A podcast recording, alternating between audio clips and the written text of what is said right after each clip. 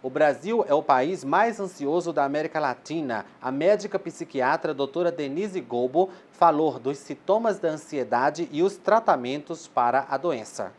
A ansiedade é um problema de saúde pública. O paciente ansioso ele tem um sofrimento psíquico e físico muito intenso.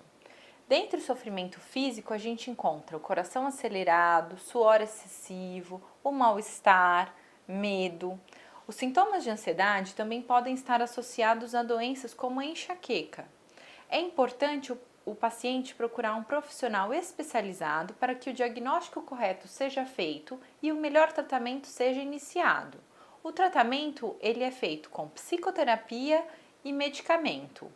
Continue na nossa programação, eu volto com mais informações.